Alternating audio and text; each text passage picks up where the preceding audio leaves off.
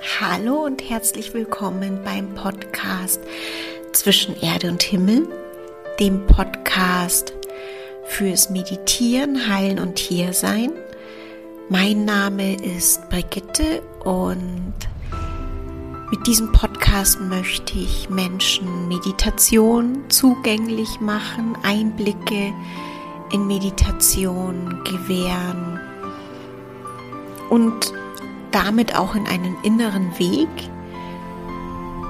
Ja, Meditation nicht nur um zu entspannen, um zu glücklicher zu werden, um zu erfolgreicher zu werden, sondern tatsächlich ähm, auch den inneren Weg näher zu bringen.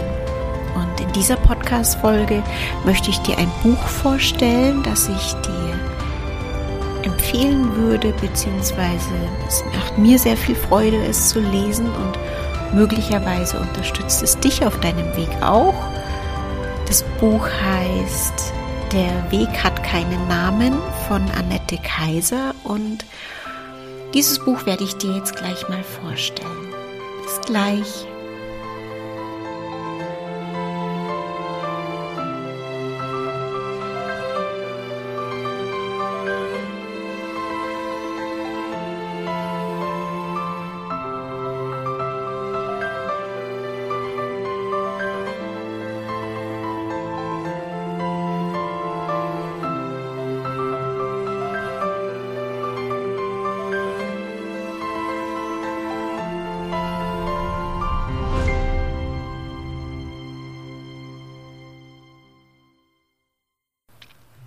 Es ist ja tatsächlich so, dass ich wenige Bücher lese.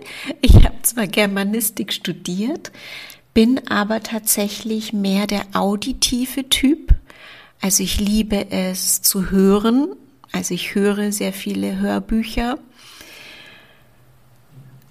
Und die Bücher, die ich dann wirklich lese, sind tatsächlich die, die es auch nicht als Hörbuch gibt. Leider finde ich, gibt es in der spirituellen Literatur sehr, sehr, sehr wenige der guten Bücher, die als Hörbücher vertont sind.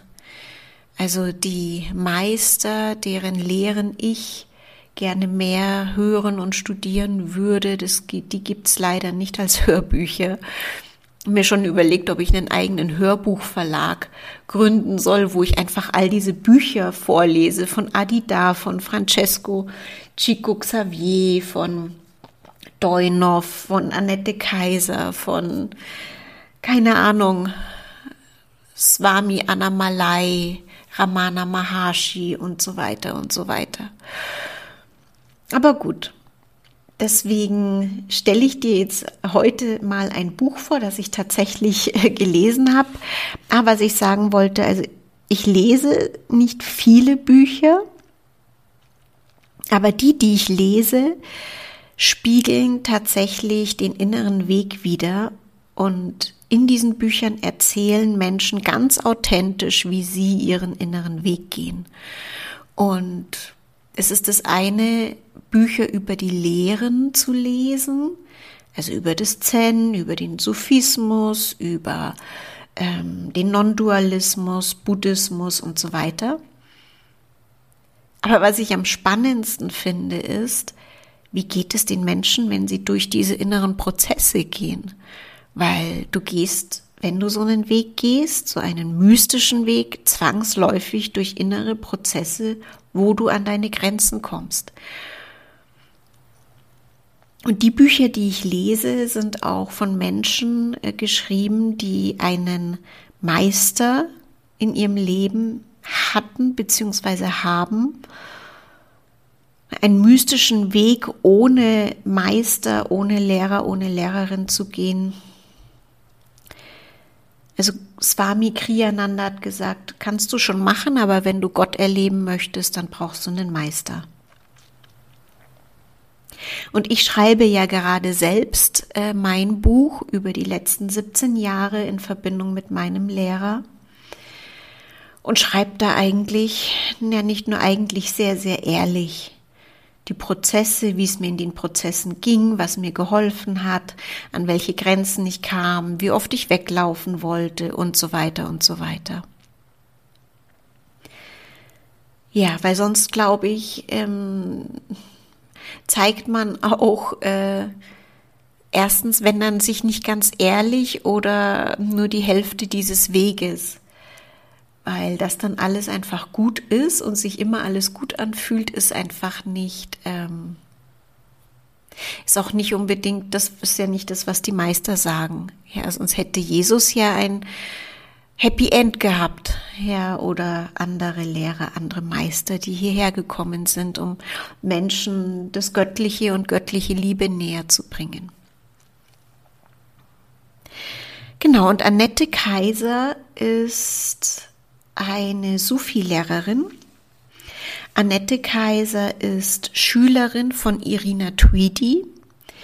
Irina Tweedy ist ähm, Schülerin eines Sufi-Meisters in Indien gewesen, ist dort durch eine sehr intensive Schulung gegangen, durch einen sehr intensiven Kundalini-Prozess und Annette und hat dann auch ähm, von ihrem Meister die Erlaubnis bekommen, diese Lehre in den Westen zu tragen. Und Annette Kaiser wiederum ist Schülerin von Irina Tweedy. Ich muss auch zugeben, es ist für mich schön, ein Buch von einer Frau zu lesen, beziehungsweise von einer Frau, die auch eine Lehrerin hatte, mm, weil die spirituelle Literatur und spirituelle Lehrer und Meister doch noch sehr von Männern getragen ist, wird. Ja, und in dem Buch von Annette Kaiser mh, mm, beschreibt sie eben so ihr Leben und ihre Suche nach Wahrhaftigkeit und wie sie versucht hat und bis heute es lebt, ein spirituelles Leben eben mitten in der Welt stehend zu leben, berufstätig, mit Kindern, mit Mann und so weiter. Mm, also keine Weltflucht, sondern ein tätiges Dasein in der Welt. Ja, und es gibt einige Passagen, die ich sehr schön finde. Also sie beschreibt halt sehr ehrlich ihren Weg. Und sie hat einen Absatz geschrieben, in dem steht, die Buddhisten sagen, es gibt drei große Gnaden. Als Mensch geboren zu sein, die Sehnsucht zu spüren, die im Herzen ruft, und einen Pfad zu finden, der den Weg nach Hause weist.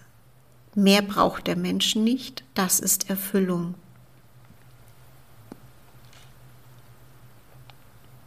Und für mich ist es so, wie sie schreibt. Ich empfinde alle diese drei Punkte als höchste Gnade und auch, dass ich nicht mehr brauche und mich sehr erfüllt fühle dadurch, dass ich diesen Weg gehen darf und diese Sehnsucht in meinem Herzen fühle, beziehungsweise ihr auch immer wieder gefolgt bin. Ja, und sie beschreibt, wie sie es wahrgenommen hat, wie sie praktiziert hat, bevor sie ihre Lehrerin getroffen hat. Und dann beschreibt sie die Begegnung. Also es ist in Frage-Antwort geschrieben, was es, finde ich, sehr leicht macht. Es sind kurze Kapitel. Es ist sehr nicht umgangssprachlich, aber leicht zu lesen geschrieben. Also mit, mit einfachen Worten auch tiefe Prozesse, ähm, einige der tiefen Prozesse mit, mit ähm, einfachen Worten beschrieben. Mm. Ja.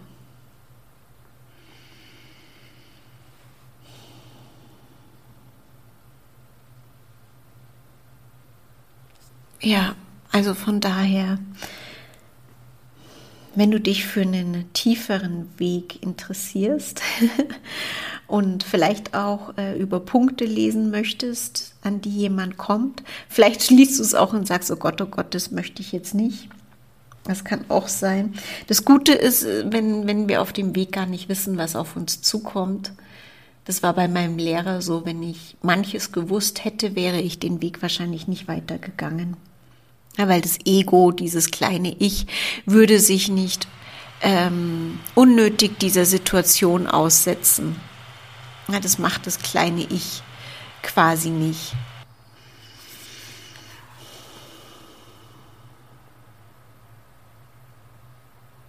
Ja, ich möchte einfach ein paar Passagen mit dir teilen, damit du so ein Gefühl für dieses Buch kriegst. Sie schreibt zum Beispiel, über ihre Lehrerin auch. Frau Tweedy war in der Lage, uns die alten Inhalte des Pfades in einfachen, praktischen Anweisungen zu vermitteln. Zum Beispiel, wir kehren vor der eigenen Tür zuerst. Man sieht ja so schnell die Schattenseite bei anderen Menschen, aber meistens sind das Spiegelungen eigener Schattenanteile. Diese Anteile kann man nur bei sich selbst verändern. Und natürlich ärgern wir uns manchmal über andere Menschen. Aber Frau Tweedy sagte, wenn das länger als drei Minuten dauert, dann hat das mit einem selbst etwas zu tun. Dieser Pfad der Liebe ist tatsächlich sehr, sehr praktisch. Es gibt so einfache Hinweise. Wenn man sie wirklich ernsthaft durchführt, kann man unglaublich viel lernen. Der Pfad ist praktisch, ist nicht schöngeistige Theorie, sondern es geht wirklich um eine Lebensweise. Nehmen wir noch eine goldene Regel von Frau Tweedy. Tu das, was dich einen Schritt näher zu Gott bringt und lass das, was dich einen Schritt weiter weg von Gott bringt. Hm. Wenn man etwas zu entscheiden hat, das kann etwas Großes oder etwas ganz Alltägliches sein zum Beispiel. Ob ich mir diesen Film im Kino ansehe, dann schaue ich in mich hinein. Dabei wird leicht spürbar, ob ich im Moment etwas kompensieren will, ob ich von mir wegrennen will oder ob zum Beispiel jetzt einfach Spielzeit ist, Zeit zum Entspannen. Wenn der Mensch in sich hineinhört, weiß er haargenau, was ihn näher zu sich selbst bringt und was ihn entfernt.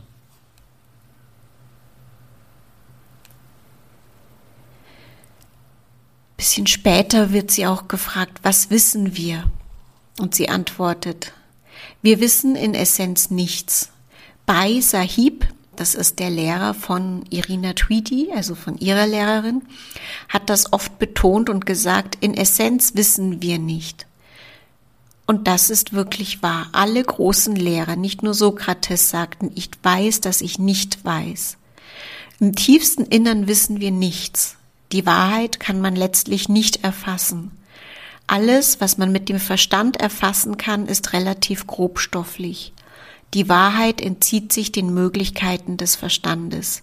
Das Herz kann sie erahnen, aber darin liegt immer etwas Geheimnisvolles. Hm. Vielleicht kriegst du da auch so ein Gefühl dafür, warum ich immer wieder sage, der Weg ist nicht für alle weil wer will schon nichts wissen? Gerade in, weiß nicht, wo du lebst, aber ich hier in München, in Deutschland, in Mitteleuropa. Hm. Wenn du sagst, ja, mir geht es gut, wenn ich nichts weiß oder ich möchte einen Weg gehen, der darauf ausgerichtet ist, dass ich nichts weiß und mein Wissen loslasse. Hm. Schwierig.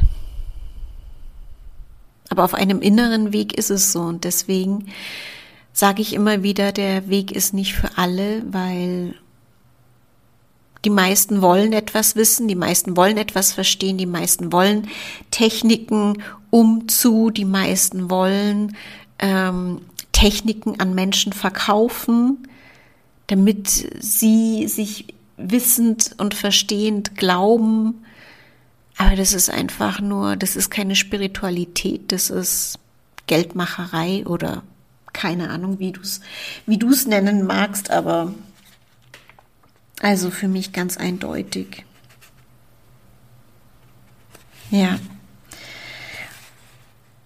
Nicht der Weg, den ich so empfehle oder vertrete oder kennengelernt habe und studiert habe. Studiert im Sinne von praktiziert und selbst erforscht, soweit ich eben jetzt gekommen bin. Mm. Ich, es gibt noch eine Sache, die ich ganz toll fand, ähm, die ich gerne mit dir teilen wollte. Gerade wenn du vielleicht auch zu Beginn der Meditation stehst. Da schreibt sie nämlich, ähm, wenn zum Beispiel jemand noch nie meditiert hat und zu meditieren beginnt, das heißt jeden Tag vielleicht eine Dreiviertelstunde, dann ist das nicht viel Zeit im Verhältnis zu den 24 Stunden des Tages. Wenn man dem höheren Selbst, dem Namenlosen, eine Dreiviertelstunde am Tag widmet, ist das eigentlich wenig. Bedenkt man, dass es unsere eigene Essenz ist. Am Anfang ist aber selbst diese Dreiviertelstunde mühevoll, man muss sich überwinden. Vielleicht einige Wochen lang braucht es wirklich Disziplin. Und dann merkt man langsam, wie es zum Bedürfnis wird, wie dieses Sitzen zur Quelle wird, an der die seelische Ernährung beginnt, äh, stattfindet. Dies gilt im Grunde für den ganzen Pfad, dass man am Anfang eine Anstrengung unternehmen muss, aber nachher geht es leicht, es ist dann ein Bedürfnis, sich dem zu widmen. Man wird genährt und getragen und es wird wirklich leicht.